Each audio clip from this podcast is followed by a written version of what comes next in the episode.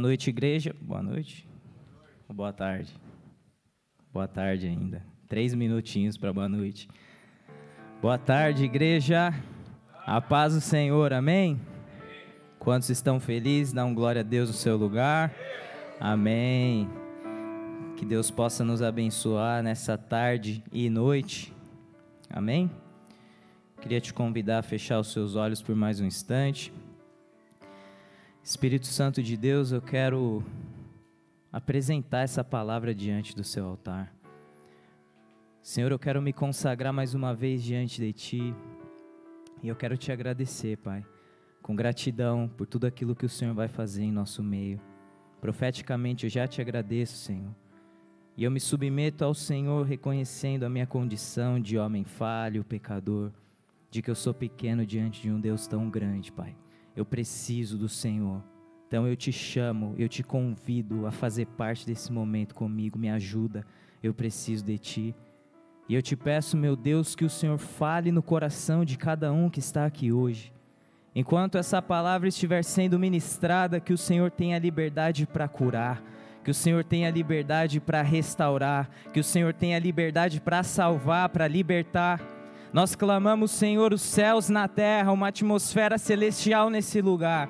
E desde já eu te peço, posiciona os teus anjos de guerra aqui Posiciona, Senhor, espíritos ministradores ao nosso favor, porque maior é o que está em nós do que aquele que está no mundo. Porque se Deus é por nós, quem será contra nós? Nós nos fazemos valer do seu sacrifício na cruz. E obrigado, Senhor, por essa obra maravilhosa que hoje nos deu a paz, que hoje nos deu a vida, a vida eterna. Em nome de Jesus, nós submetemos tudo ao Senhor nesse lugar. Eu consagro ao Senhor e peço, leva as nossas mentes cativas a Jesus Cristo. E eu te peço nessa hora, repreende tudo aquilo que nos é contrário, anula e cancela todo tipo de encantamento, tudo que é contrário à Sua palavra e essas vidas. Em nome de Jesus, assim nós oramos e te agradecemos. Amém. Se você crê, dê uma salva de palmas ao Senhor.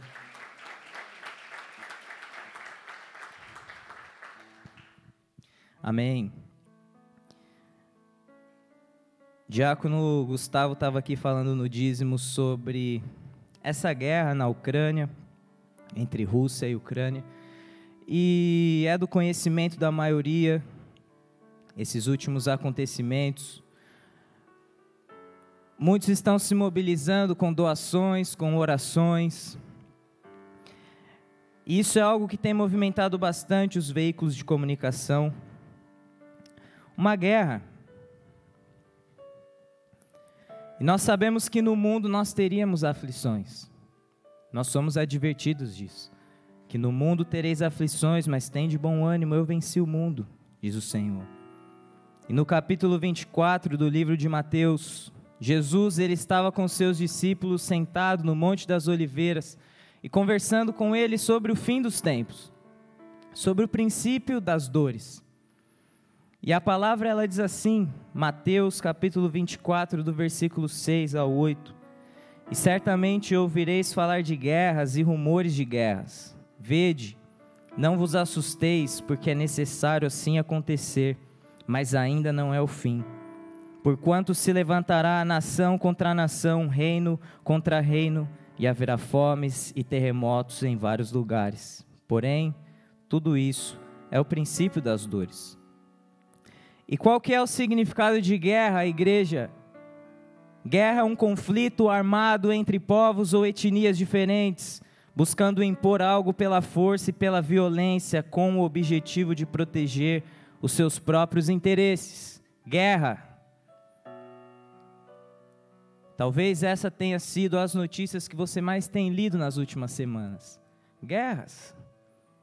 E isso gera algo dentro do nosso coração, talvez em alguns geram o medo, outros uma indignação de pensar que em pleno século 21, como nós estávamos conversando ontem, ainda existem pessoas se levantando para matar outras pessoas em busca de seus próprios interesses, e eu não estou aqui para defender um lado ou outro, não estou aqui para falar e causar polêmicas, mas eu quero atrair a sua atenção às guerras,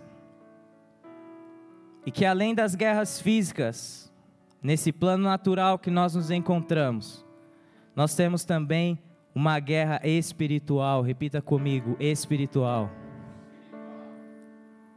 Acredite você nisso ou não, muitos conhecem sobre as guerras naturais. Guerras que nos acompanham desde o início da humanidade. Muitos conhecem historicamente as guerras naturais. Só que poucos conhecem as guerras espirituais. E às vezes você que conhece a guerra, a batalha espiritual, muitas vezes pode se encontrar distraído para que não acredite que isso é real, para que não acredite que isso esteja acontecendo diante de você. E a guerra, de acordo com a Bíblia, ela tem outros significados também. Como, por exemplo, todos nós estamos em guerra contra o pecado, contra as forças do diabo. E igreja, para que essa guerra seja vencida, eu e você, nós precisamos de Jesus Cristo aquele que já venceu essa batalha na cruz. Aquele que já venceu essa guerra, então essa guerra que eu e você nós estamos travando até que ele venha já foi vencida. Nós precisamos simplesmente nos apossar daquilo que foi feito na cruz, nos apossar desse sacrifício perfeito que nos deu a vida eterna, a redenção, a justificação. Um ide onde Ele derrama sobre nós a autoridade, a autoridade que está no nome de Jesus, nome que é acima de todo o outro nome, poderoso. E essa é uma guerra espiritual que eu gostaria de falar com vocês aqui. Um panorama rápido: Lúcifer, ele quis ser semelhante a Deus onde o seu coração foi tomado pelo orgulho e quis se assentar com seu trono acima de Deus. E foi onde ele foi lançado fora, ele caiu aos céus, e junto com ele a terça parte dos anjos, dos demônios. E ele quis ser semelhante a Deus. E essa terça parte que se rebelou junto com ele também caiu. E agora se atente comigo aqui em um detalhe na criação. No livro de Gênesis, capítulo 1, no versículo 26, a palavra diz assim: Também disse Deus: Façamos o homem a nossa imagem, conforme a nossa semelhança até aí. Lúcifer quis ser semelhante a Deus, tomado de orgulho, quis usurpar o trono de Deus e foi lançado fora. E quando Deus ele vai criar a humanidade, ele cria a humanidade como? A imagem e a semelhança dele. Aquilo que Satanás um dia tentou usurpar, Deus foi e cria você, Deus vai e cria eu, a humanidade, a imagem e semelhança dele. Só que com Deus ele não pode. Contra Deus ele não pode. São poderes extremamente diferentes. O poder de Satanás não chega aos pés do poder do nosso Deus. Ele não consegue vencer a Deus, ele não consegue atacar a Deus. Isso nunca será possível. Coloca isso na sua cabeça. Então, quem é o alvo nessa batalha? Nós. A imagem e semelhança de Deus. Você é o alvo dessa batalha. E a partir de então, o alvo é a criação e através do engano, da sedução, o nosso inimigo ele procura induzir a humanidade ao pecado. E assim obter a adoração que pertence somente ao Senhor Jesus Cristo. E nele não há poder de criação nenhum. Então ele procura imitar, procura copiar as coisas que já foram criadas. Eu estava não sei aproximadamente quanto tempo atrás, pensando em um filme que eu gostava bastante. E depois que você se converte, Deus abre os seus olhos para algumas coisas. Para que você comece a perceber algumas, alguns detalhes onde o inimigo, de forma sutil, tenta manipular, tenta fazer com que as coisas erradas se pareçam certas. E quando eu era mais novo, existia um filme que eu gostava bastante. Que é o filme do Harry Potter. Vocês vão dar risada aí, o cara pregando. Gostava dos filmes de bruxo. Gostava bastante. Até que um dia eu comecei a perceber, e vocês sabem como é forte a influência da mídia, a influência dos filmes, a influência, enfim, das séries na humanidade. Vocês já ouviram falar daquela série do xadrez? E a quantidade de. A, porcentagem de busca por xadrez depois dessa série, o quanto que ela aumentou. Então, de repente, um menininho bruxo, aí de repente, nossa, bruxaria é muito legal, né? Nossa, como a bruxaria, né? Uma escola de bruxos. Como que é maravilhoso a bruxaria. E olha como isso entra de forma sutil aos nossos olhos. Ah, não, é um simples bruxinho. Tá tudo bem. E beleza, olhando aquele filme aí você começa a perceber para quem conhece. Esse menino, ele nasce de uma forma especial, tem uma marquinha ali nele. E passa o filme inteiro ali numa guerra entre um lorde da morte e no final ali dos últimos filmes até o último, ele procurando ali vencer aquele Lorde da Morte. E ele precisava quebrar as partes que envolviam, né, que juntavam, acho que são as relíquias, né, da morte, e procurava juntar ali aquilo, ele precisava destruir, cada hora destruir uma coisa para que aquela morte fosse derrotada. Só que no final das contas tinha algo dentro dele que precisava ser destruído também, ou seja, para que ele vencesse a morte, ele precisava morrer. Vocês estão aqui comigo? E aí esse homem morre, ele vence a morte, o que, que acontece com ele depois? Ressuscita? Meu Deus, que novidade! Alguém já ouviu uma história parecida aqui? Alguém ouviu alguma história parecida aqui de alguém que para vencer a morte levou a morte dentro de si na cruz e no terceiro dia ressuscitou? Vocês estão aqui comigo? Então Satanás, ele procura enganar os seus, os seus não, está amarrado em nome de Jesus, enganar a humanidade. Ele procura induzir as nossas vidas ao erro. Então, o que, que nós precisamos entender a respeito de uma batalha espiritual? Primeiro, quem são os nossos inimigos? Quem são os inimigos dessa batalha? Efésios, no capítulo 6, no versículo 10 ao 18, diz assim: Quanto ao mais, sede fortalecidos no Senhor e na força do seu poder, revestivos de toda a armadura de Deus para poder ficar firmes contra as ciladas do diabo. Porque a nossa luta não é contra a carne e o sangue, e sim contra os principados e potestades, contra os dominadores desse mundo tenebroso, contra as forças espirituais do mal nas regiões celestes. Portanto, tomai toda a armadura de Deus para que possais resistir no dia mau e depois de ter desvencido tudo, permanecer inabaláveis. Estais, pois, firmes, cingindo-vos com a verdade e vestindo-vos da coraça da justiça. Calçai os pés com a preparação do evangelho da paz, embraçando sempre o escudo da fé, com o qual podeis apagar os, todos os dardos inflamados do maligno. Também tomai o capacete da salvação e a espada do Espírito, que é a palavra de Deus, com toda oração e súplicas, orando em todo o tempo no Espírito e para isso vigiando com toda a perseverança e súplica pelos santos. Então aqui nós entendemos que o nosso inimigo ele não é carne e sangue. O nosso inimigo não é o nosso próximo. Aqui fica muito claro isso. Não é contra a carne e o sangue.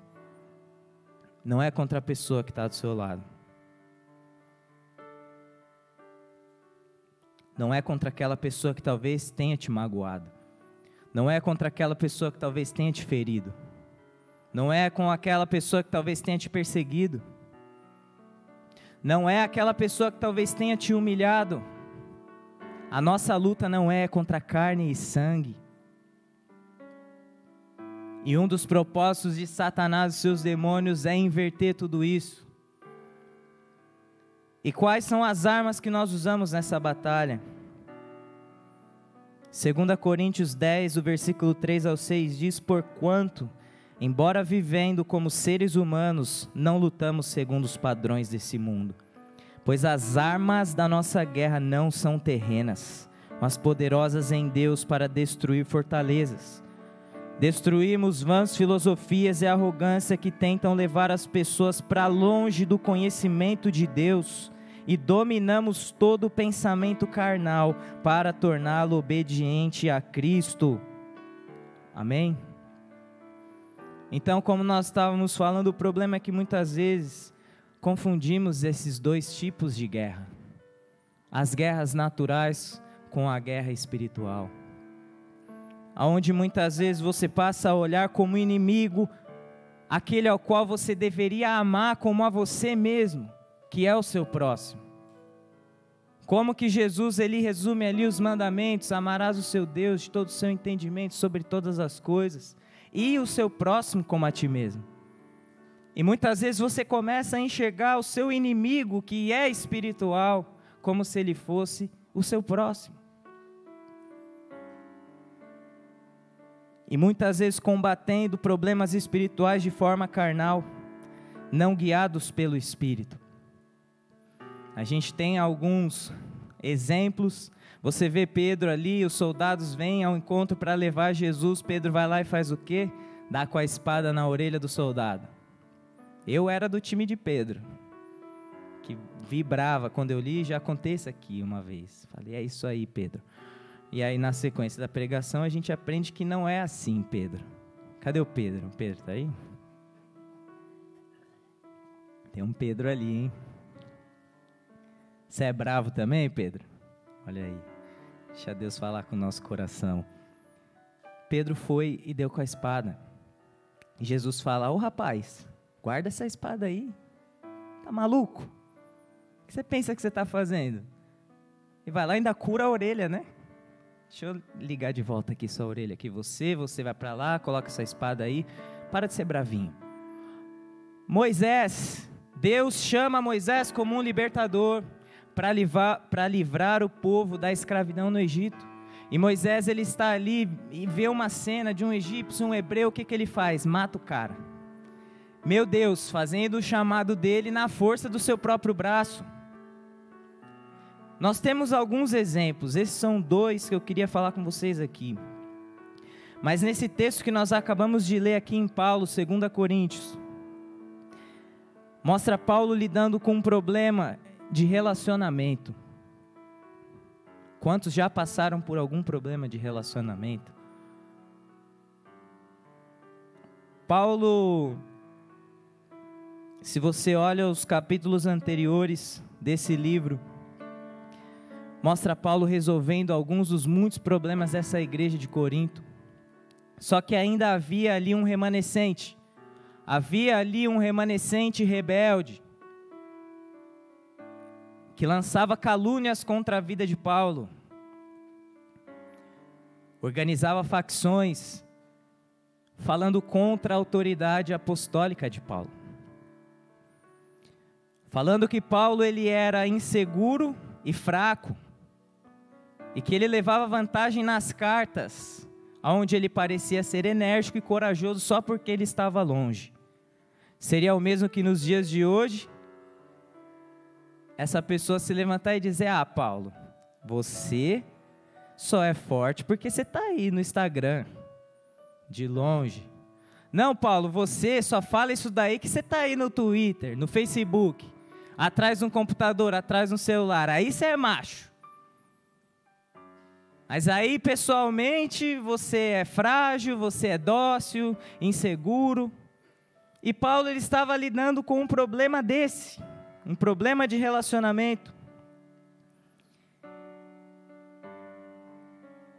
E aí eu quero te perguntar uma coisa. O que será nessas horas o nosso senso de justiça ele fica como, né? Meu Deus, quero pegar esse cara aí, o que, que ele está falando de Paulo, né? Assim, a gente tem um negocinho aqui dentro da gente. Só que eu queria te fazer pensar por um outro lado. O que será que levou essa pessoa a ter uma atitude como essa? Cada um de nós tem uma história, uma trajetória, dificuldades que só você sabe que passou, dores, feridas, muitas vezes não tratadas. Será que esse homem tinha um problema com uma figura de autoridade? Será que esse homem teve algum problema com seu pai? Será que esse homem teve algum problema com o chefe?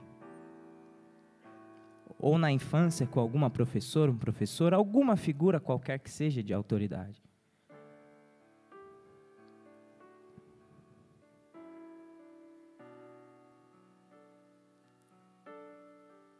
Igreja, feridas não tratadas são pratos cheios para que Satanás e seus demônios levem vantagem sobre nós.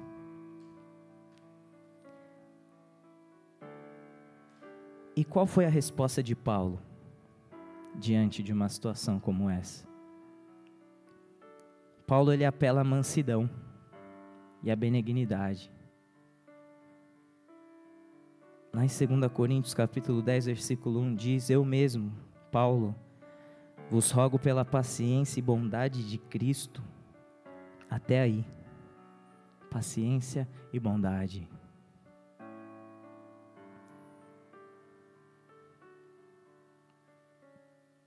Como será que você reagiria a alguém falando contra a sua personalidade, contra a sua vida? Como seria receber algo assim? Confrontando você por que tantas vezes a gente se importa com o que falam de mal? Às vezes você está cercado de pessoas abençoadas, cercado de pessoas que te amam, que te falam coisas para você ser encorajado, palavras de amor, palavras de incentivo, e você parece que não está nem aí. Agora, é uma pessoa falar alguma coisinha de você e parece que você perde o chão, parece que você perde tudo. Como que pode pesar uma só crítica dentro de talvez tantos elogios que você esteja recebendo? E o que eu quero te dizer é: não é essa e não é esse o seu inimigo.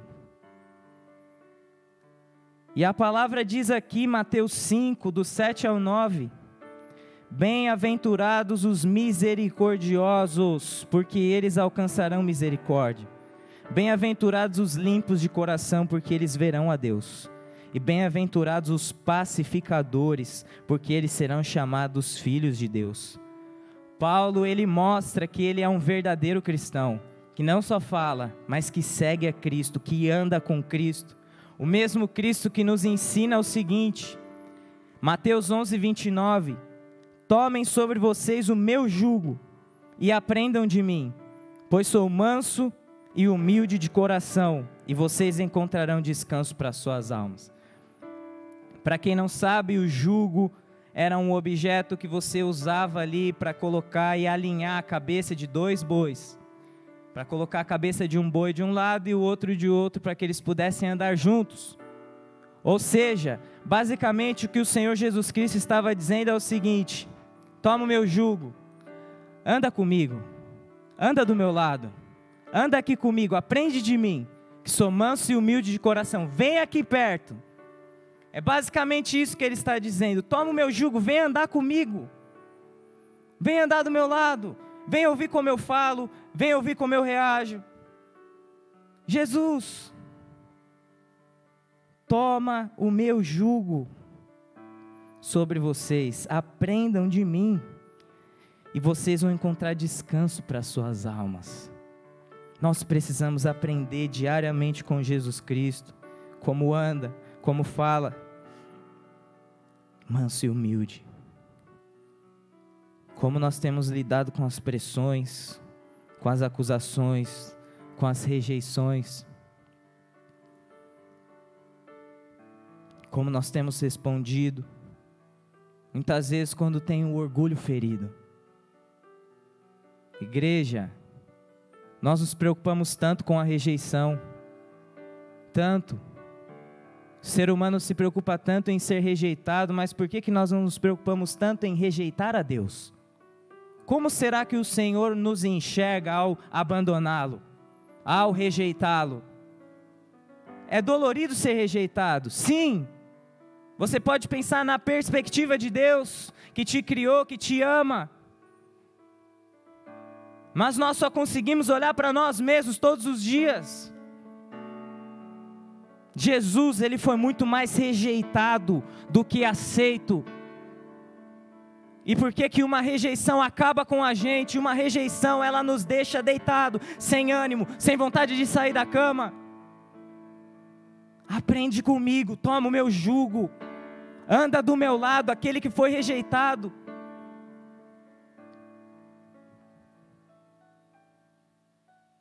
Como será que nós temos respondido? Quais têm sido as nossas atitudes diante das pressões?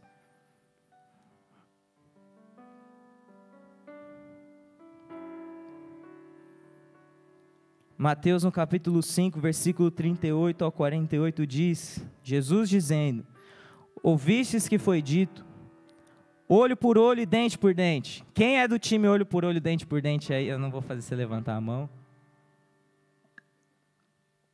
Pode ficar com a mão baixa. Mas se esse é o seu caso, a gente vai largar isso até o final desse culto, amém? Olho por olho e dente por dente.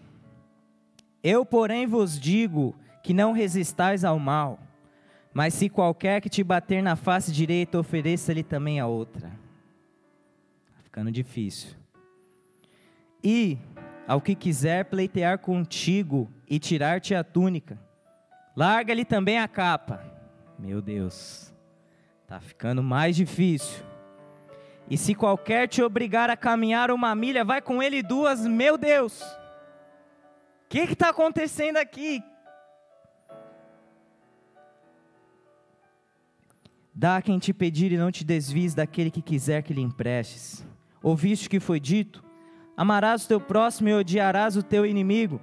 Eu, porém, vos digo: amai a vossos inimigos Amai a vossos inimigos, bendizei os que vos maldizem, e fazei bem aos que vos odeiam, e orai pelos que vos maltratam e vos perseguem, para que sejais filhos do vosso Pai que estás nos céus. Porque faz que o seu sol se levante sobre maus e bons, e a chuva desça sobre justos e injustos. Pois se amardes os que vos amam, que galardão tereis? Não fazem os publicanos também o mesmo? E se saudardes unicamente os vossos irmãos, que fazeis demais? Não fazem isso os publicanos também? Sede vós perfeitos, como é perfeito vosso Pai que estás nos céus. Fácil ou difícil? Isso é algo confrontador demais. Muito confrontador, não é pouco. E talvez você esteja pensando assim: meu Deus, isso é muito difícil, eu não consigo. Deixa eu arrancar essa página aqui e vamos viver no resto.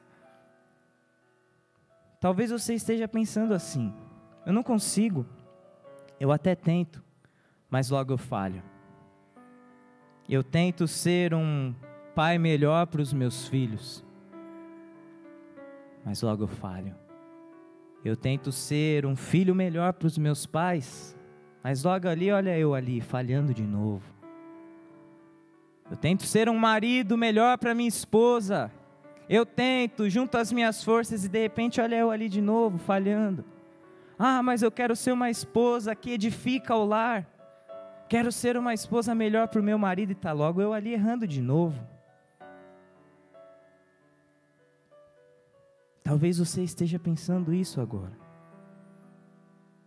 Tentando fazer aquilo que é correto, e muitas vezes sendo frustrado por não ter os resultados que você estava esperando.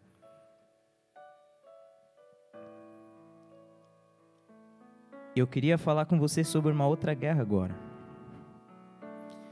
Você sabia que tem uma guerra declarada dentro de você? Quantos sabiam? Levanta a mão.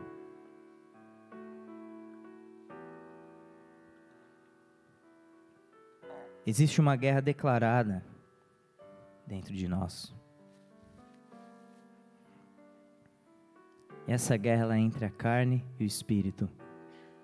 E a palavra ela diz lá em Gálatas, no capítulo 5, no versículo 17 ao 26: Portanto vos afirmo, vivei pelo espírito, e de forma alguma satisfarei as vontades da carne Porquanto a luta da carne contra o espírito e o espírito contra a carne, eles se opõem um ao outro, de modo que não conseguis fazer o que quereis.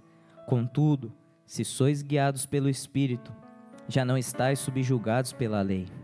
Ora, as obras da carne são manifestas: imoralidade sexual, impureza e libertinagem, idolatrias, feitiçarias, ódio, discórdia, ciúmes, ira, egoísmo, dissensões, facções e inveja, embriaguez, orgias e tudo quanto se pareça com essas perversidades, contra as quais os advirto, como já vos preveni antes, os que praticam não herdarão o reino de Deus.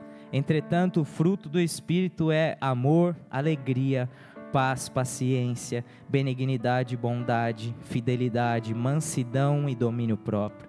Contra essas virtudes não há lei. Os que pertencem a Cristo Jesus crucificaram a carne com as suas paixões e seus desejos.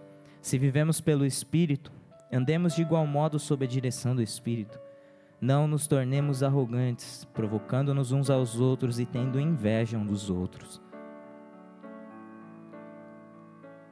O espírito milita contra a carne, a carne milita contra o espírito. Todos os dias de nossas vidas nós acordamos e nós estamos diante dessa guerra, em como responder, como agir, e nesse exato momento está ali carne e espírito militando dentro de você. E nessa guerra, a igreja, muito mais importante do que a força é o domínio próprio.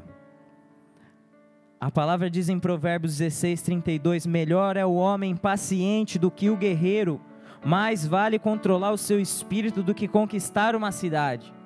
Domínio próprio. Aconteceu uma, uma situação engraçada, agora é engraçado, mas Existem formas de validar a palavra. Você está pregando e você vai ser tentado a agir de forma daquilo que você está falando. E muitas vezes Deus permite algumas coisas acontecerem. E quem já bateu o dedinho no, na, no cantinho ali do móvel? Quando sabem que dor é essa? Vocês podem multiplicar essa dor aí por alguns números. E eu vou explicar para vocês o que aconteceu ontem. Eu estava cozinhando com a minha amada esposa. E aí sabe quando aquela tensão já está no ar? No olhar, você que é casado aí você sabe. No olhar você já percebe que, que o tempo fechou. É ou não é? No olhar você já viu, você já, o negócio já não estava bom. E a gente cozinhando ali junto. E aí fazendo um tipo de comida ali que você precisava colocar um caldo, né, é de uma panela para outra. E naquele exato momento eu estava mexendo ali aquela panela e ela era a pessoa do caldo. E de repente ela jogou esse caldo fervendo em cima da minha mão.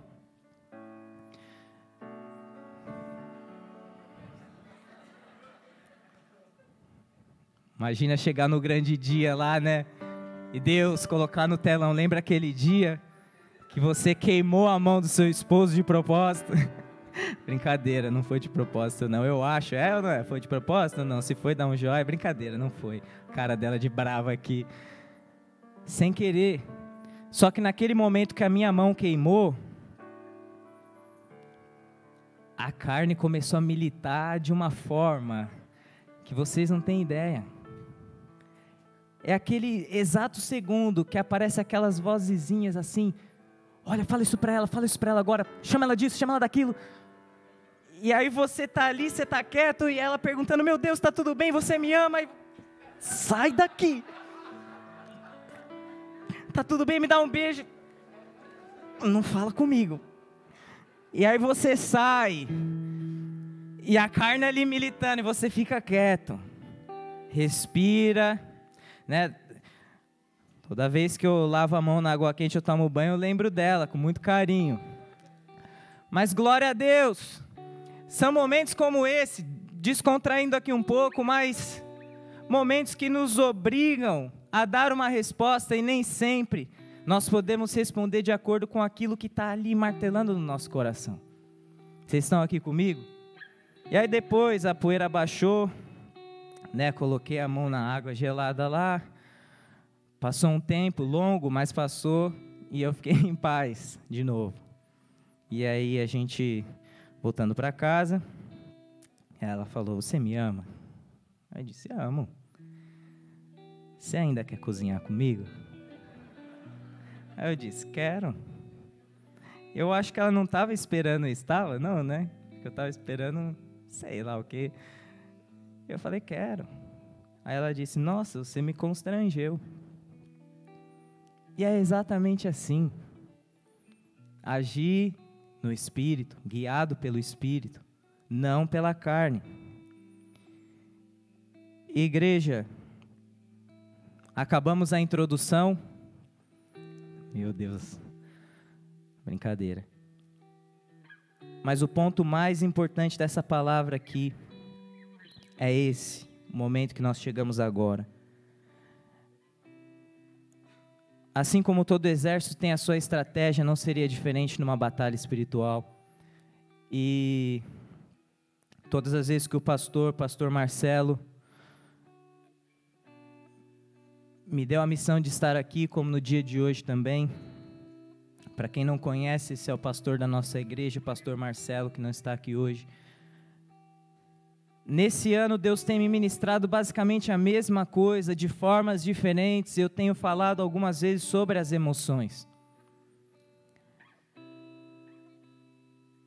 E dessa vez é aquele momento que você se questiona: meu Deus, de novo?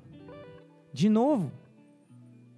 Só que eu creio, igreja, que o Senhor ele quer curar, ele quer restaurar as nossas emoções.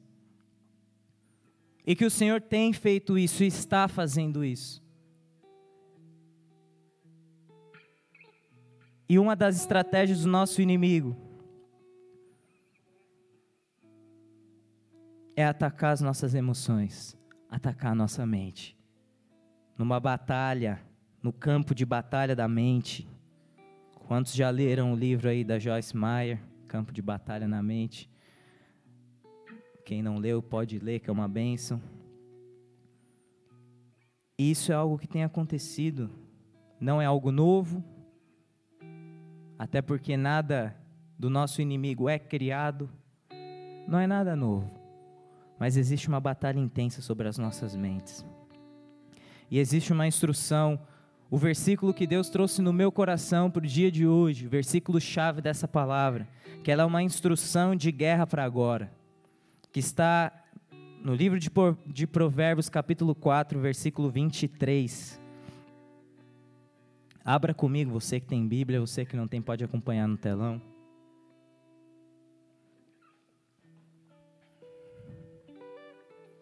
Quem achou, dá um glória. Mais um tempinho aí.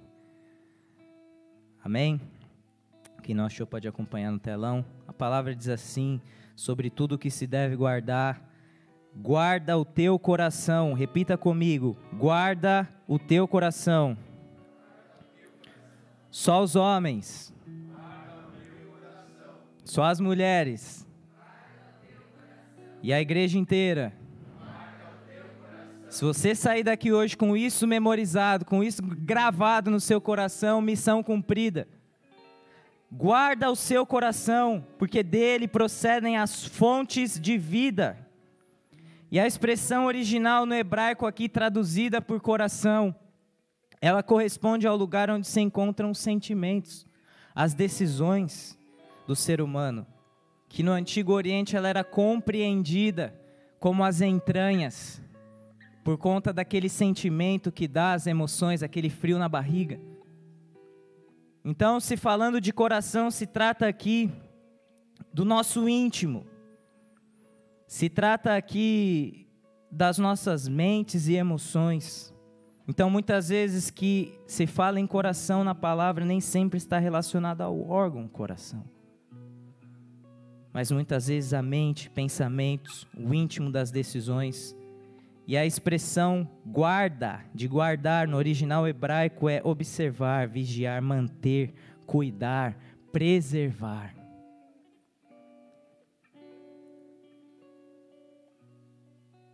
Olha os cuidados que nós temos que ter com os nossos pensamentos, com as nossas emoções, com a nossa mente. Nós somos o templo do Espírito Santo, igreja. E é muito importante que você saiba guardar o seu coração. se afastar do mal.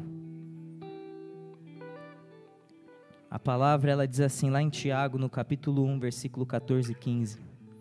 Cada um, porém, é tentado pelo seu próprio mau desejo, sendo por esse iludido e arrastado em seguida, esse desejo, tendo concebido, faz nascer o pecado.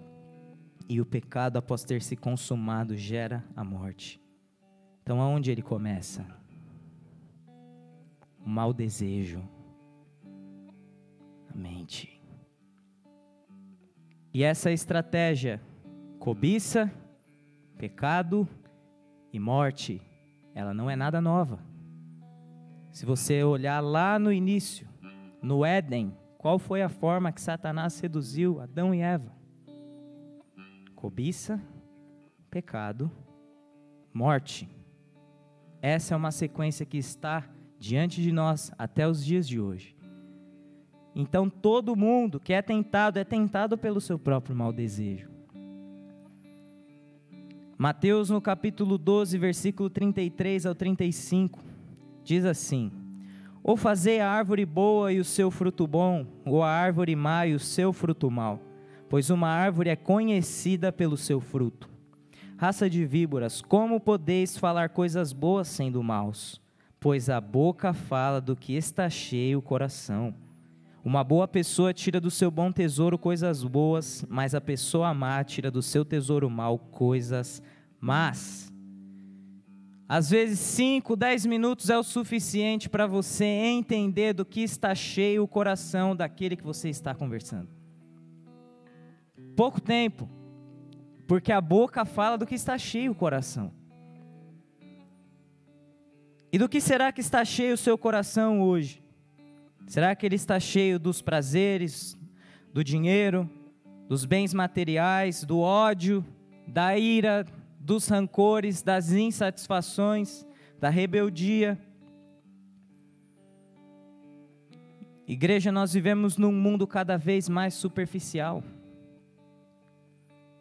onde se importam a cada dia mais da forma com que se é visto e esquecem a essência se preocupam demais com o lado de fora e esquecem do seu interior. Nós temos vivido dias assim, aonde nós nos importamos demais como os homens nos veem, nos importamos demais com a opinião de terceiros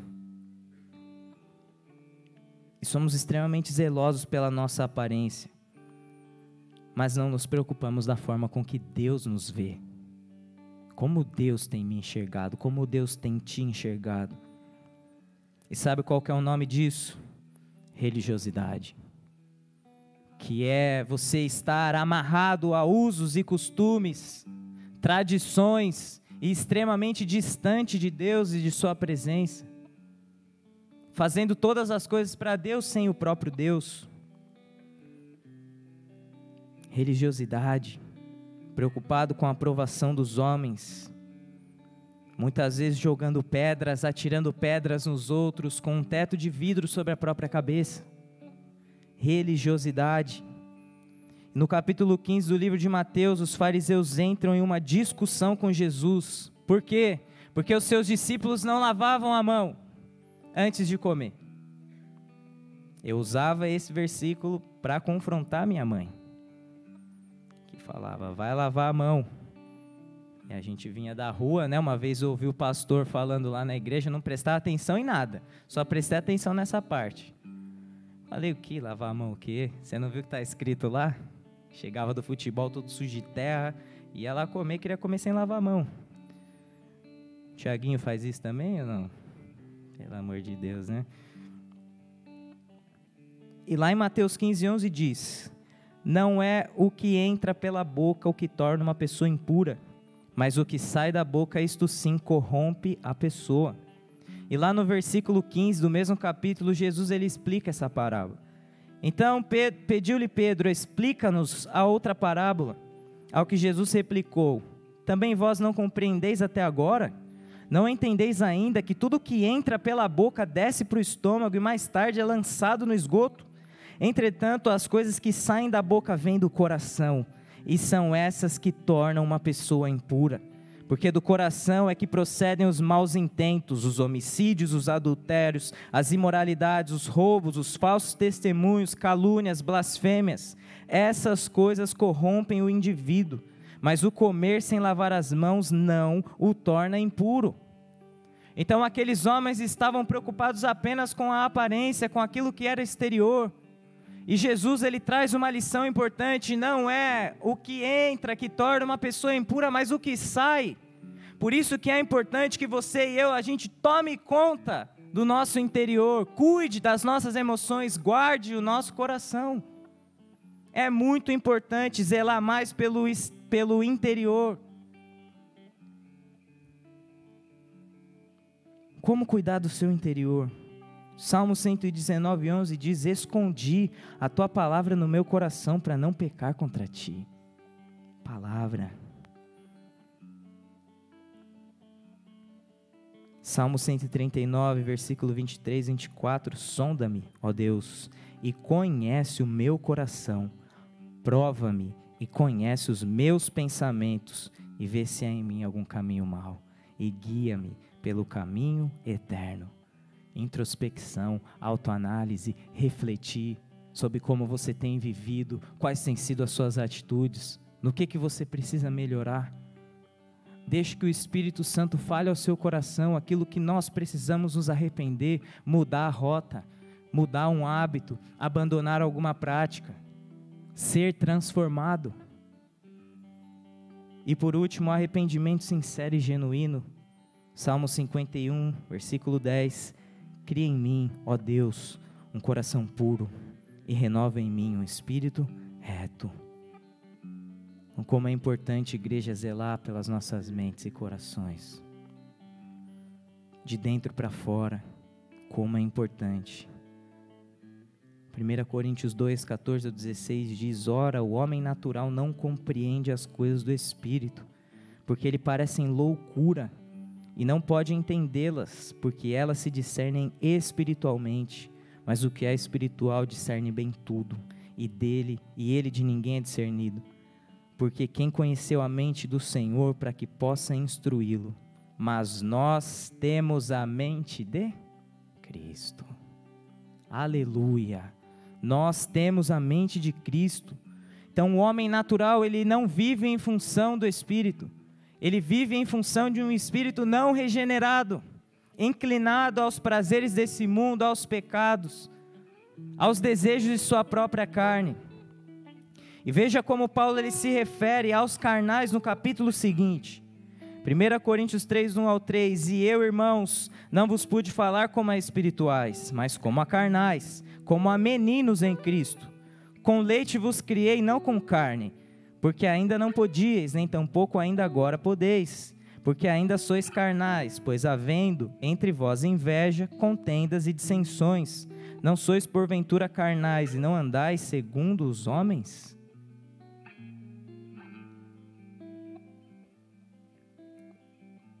Já o poder do Espírito Santo, igreja, o poder do Espírito de Deus em nós, ele vivifica o nosso espírito, ele abre a nossa visão, ele nos concede o discernimento, então você deixa de ser apenas uma alma vivente para se tornar alguém que foi iluminado pelo Espírito Santo, que teve o seu coração e a sua mente regenerado por Deus, um espírito vivificado, para passar a andar guiado pelo Espírito de Deus, não mais pela carne. Guiado pelo Espírito de Deus, tendo em si a mente de Cristo. Só que igreja, esse não é um relacionamento forçado. Você precisa aceitar. Você precisa convidar o Espírito Santo para fazer parte do seu dia a dia, para fazer parte das suas tomadas de decisões. Você precisa abrir essa porta. Você vai ouvir o barulho dele batendo a porta, mas quem abre a porta é você. Não é um relacionamento forçado. Se você não quiser, você pode sair por essas portas hoje, como da mesma forma que você entrou. Mas se você decidir hoje abrir as portas do seu coração e receber o Espírito de Deus, você vai ter o seu espírito vivificado, para não mais viver segundo a carne, mas guiado pelo Espírito de Deus.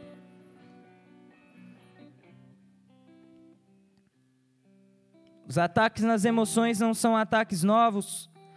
Isso já aconteceu, você pode ver com o próprio profeta Elias diante de Jezabel, nós não vamos entrar nisso. Um homem usado por Deus que de repente se encontrava pedindo pela própria morte, isolado, sozinho, clamando a própria morte, pedindo que Deus tirasse a própria vida. E o número de pessoas com problemas psicológicos, eles só aumentam, ano após ano. Distúrbios psicológicos, problemas psicológicos, depressões, ansiedades, estresse, entre outros problemas. Como isso tem crescido. Talvez hoje você comemore o fato de não ser mais necessário usar máscaras. E glória a Deus por isso. Quem também estava de saco cheio aí, dá um glória a Deus. Máscara. Só que talvez hoje você ainda tenha que lidar com os estragos que foram feitos na sua alma durante esse tempo que passou. Nós comemoramos, não precisa mais usar máscara, mas ainda temos que lidar com esses estragos que foram feitos na nossa alma, na nossa mente. Talvez hoje a sua alma esteja dilacerada por conta do tempo que você passou de isolamento social, restrições, solidão, luto.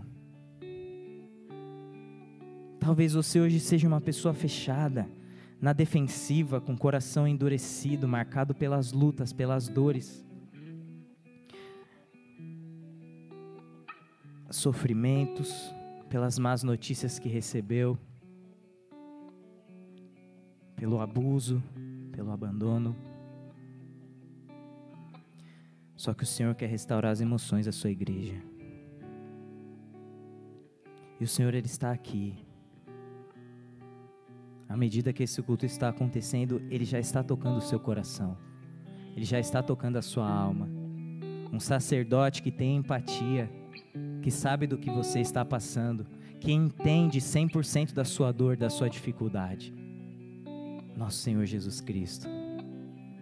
Ele conhece a sua dor, ele conhece a sua tristeza, ele conhece a sua angústia e ele já está aqui trabalhando em nosso meio. No livro de Ezequiel, no capítulo 36, para caminharmos para o final, ele fala sobre a restauração da nação de Israel e diz assim: Ezequiel 36, o 26 ao 27: E vos darei um novo coração e derramarei um espírito novo dentro de cada um de vós. Arrancarei de vós o coração de pedra e vos abençoarei com o coração de carne. Eis que depositarei o meu espírito no interior de cada pessoa e vos capacitarei para agires de acordo com as minhas leis e princípios, e assim obedecereis fielmente aos meus mandamentos. E como nós lemos aqui, guarda o seu coração, pois deles procedem as fontes de vida. Talvez você esteja aqui hoje, entrou por essas portas ou está nos assistindo pela internet e a fonte de vida dentro de você secou. Não há mais vida. Restam apenas cinzas, morte. Talvez você entrou com o coração assim as fontes de vida secaram, os poços foram entulhados, as pedras foram jogadas, das frustrações, do que quer que seja, talvez você esteja aqui assim. E a palavra de Deus diz em João 7, versículo 37 ao 39, para a gente acabar. No último dia, o grande dia da festa, levantou-se Jesus e exclamou: Se alguém tem sede, venha a mim e beba.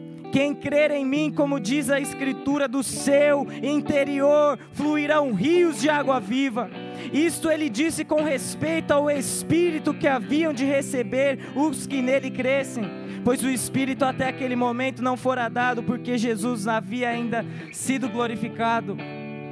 Aquele que crer em mim, do seu interior fluirão rios de água viva. Jesus ele já foi glorificado e nós temos hoje o Espírito Santo. Nós temos hoje o nosso ajudador, a palavra descreve como nosso advogado, ajudador, auxiliador. E Ele está aqui. Feche seus olhos, abaixe sua cabeça.